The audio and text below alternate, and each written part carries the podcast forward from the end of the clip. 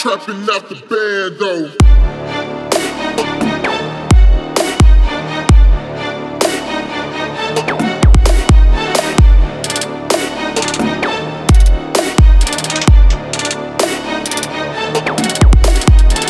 Smoke it.